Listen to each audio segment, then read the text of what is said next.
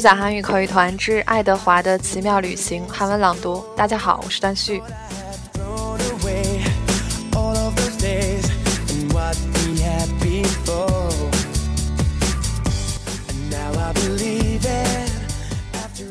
昨天呢，我们讲到爱德华他在大海当中自己沉到了海底，于是呢，他无聊，一边等着艾比琳小女主人公来救他，一边就开始回首往事。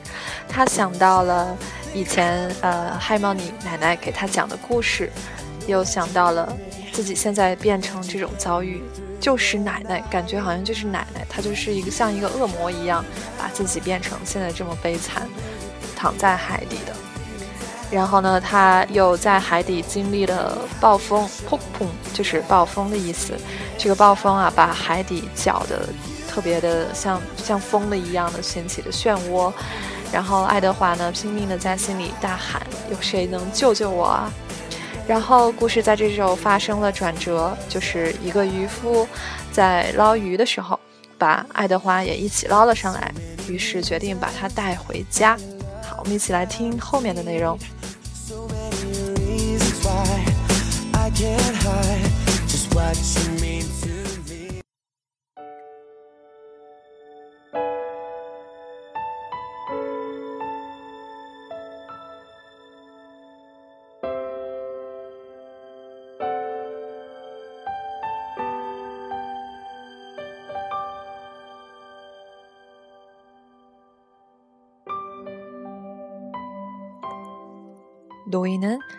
에드워드를 조심스럽게 상자 위에 앉혀서 바다를 볼 수 있도록 해주었어요. 에드워드는 이런 따뜻한 몸짓에 고마움을 느꼈지만 사실은 바다라면 진저 머리가 나서 다시는 보고 싶지 않았죠.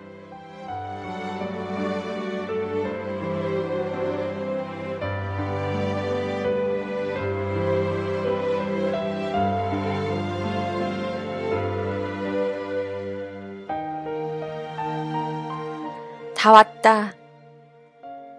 바닷가에 도착하자 에드워드는 얼굴에 햇빛이 비추고 그털 속으로 바람이 부는 것이 느껴졌어요. 가슴이 퍽차올라 기분이 좋았지요. 에드워드는 살아있어서 기뻤던 거예요. 노인이 말했어요. 저 토끼 좀 봐. 저건 꼭 배 타는 걸 즐기는 것 같아. 안 그래?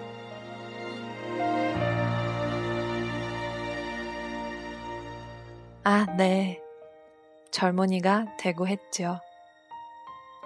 사실 에드워드 툴레이는 살아있는 것들 속으로 돌아와서 너무 기쁜 나머지 저것이라고 불려도 전혀 화나지 않았답니다.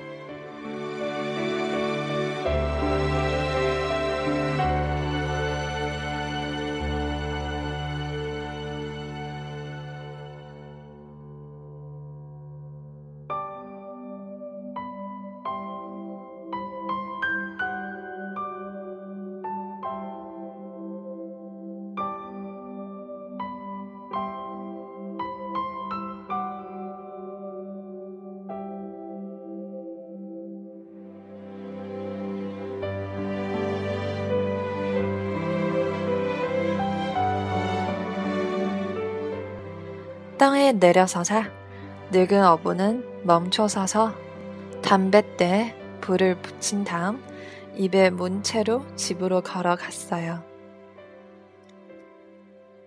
승리하고 돌아오는 영웅이라 되는 것처럼 왼쪽 어깨 위에 에드워드를 앉히고서 말이죠.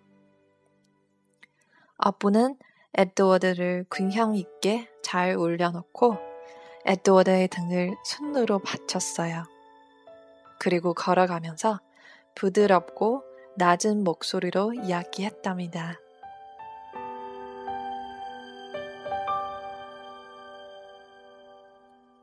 너도 넬리가 마음에 들 거야. 틀림없어. 슬픔도 지니고 있지만 좋은 사람이거든.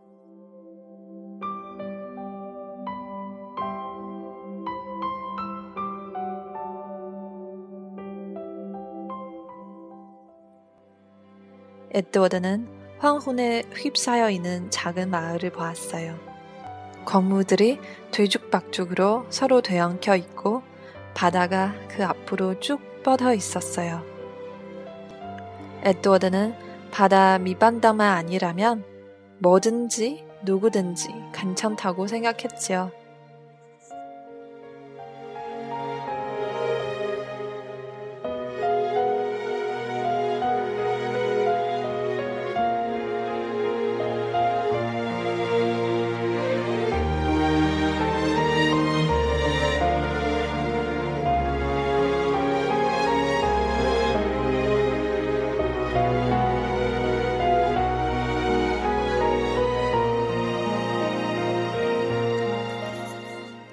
어떤 각계 앞에서 한 여자가 소리쳤어요. 아, 안녕하세요, 로렌스. 뭐 좀 잡았어요?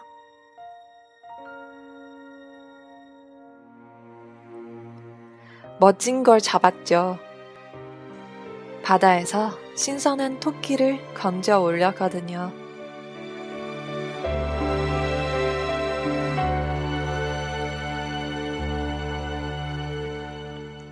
로렌스는 여자에게 모자를 들어 올려 보이고는 계속 걸어갔어요. 저기 좀 봐. 로렌스가 입에서 담백배를 빼고 하늘의 자줏빛 별을 가리키며 에드워드에게 말했어요. 저게 북극성이야. 저 녀석만 어디 있는지 알면 절대 길을 잃지 않지.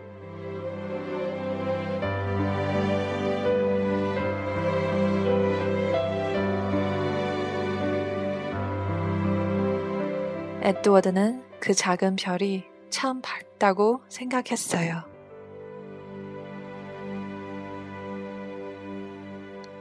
별들은 모두 이름이 있나? 에드워드는 궁금했죠. 로렌스가 말했어요. 나 좀 봐.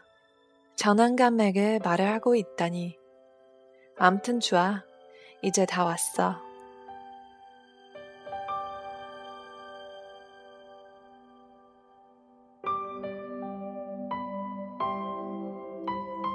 로렌스는 에드워드를 어깨에 올려놓은 채로 돌이 줄지어 있는 길을 따라 걸어자 아담만 녹색 집 안으로 들어갔어요. 어이 여보, 내가 바다에서 뭘 좀 가져왔어. 난 바다에서 온 건 아무것도 많지 않아요. 여자 목소리가 들렸어요.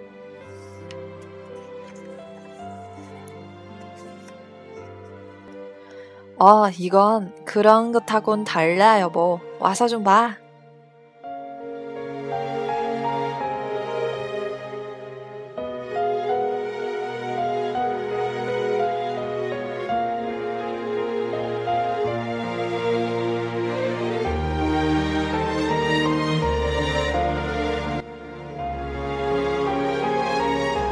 늙은 여자가 앞치마에 손을 닦으며 부엌에서 나왔어요. 그리, 그리고 에드워드를 보더니 앞치마를 놓고 숨벽을 치며 말했죠.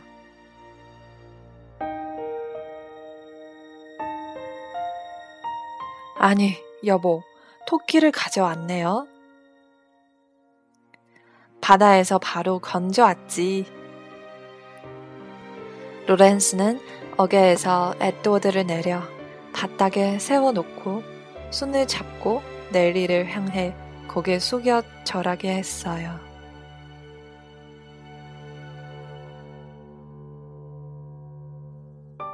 아, 이리 줘봐요. 넬리가 다시 순벽을 치자 로렌스는 에드워드를 건네주었어요. 넬리는 에드워드를 들어 올려서는 머리 끝에서 발끝까지 훑어보았어요. 그리고 웃으며 말했죠.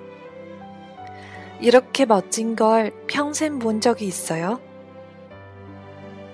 에드워드는 넬리가 아주 현명한 사람이라는 걸 곧바로 알아차렸죠. 아주 예뻐요. 넬리가 속삭이듯 말했어요. 잠시 에드워드는 당황스러웠어요. 이 방에 예쁜 게 뭐가 있지? 하면서요. 이름을 뭐라고 하죠? 로렌스가 대답했어요. 수잔나가 어때? 좋아요, 수잔나. 넬리는 에드워드의 눈을 깊이 바라보았어요. 먼저 수잔나에게 옷이 필요해요. 그렇죠?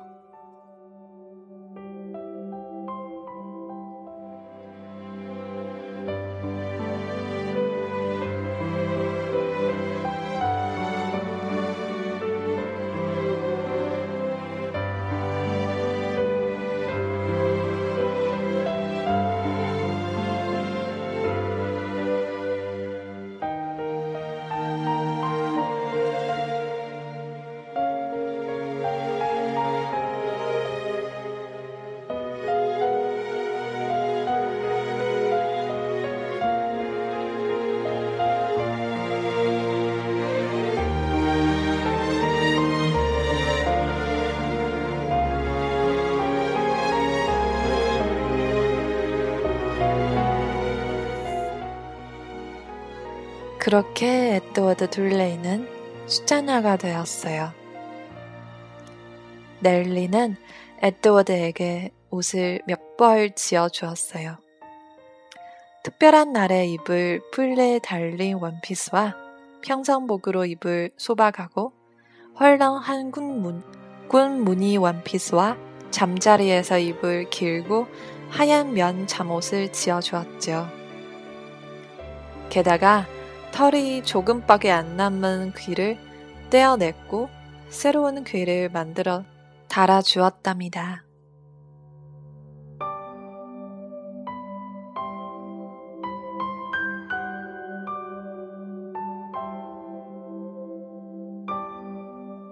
다 끝난 후에 넬리는 말했어요.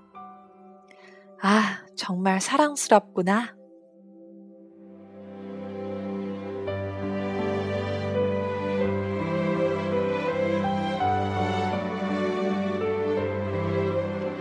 처음에 에드워드는 끔찍했어요. 원래 남자 토끼잖아요. 여자처럼 못을 입고 싶지는 않았죠.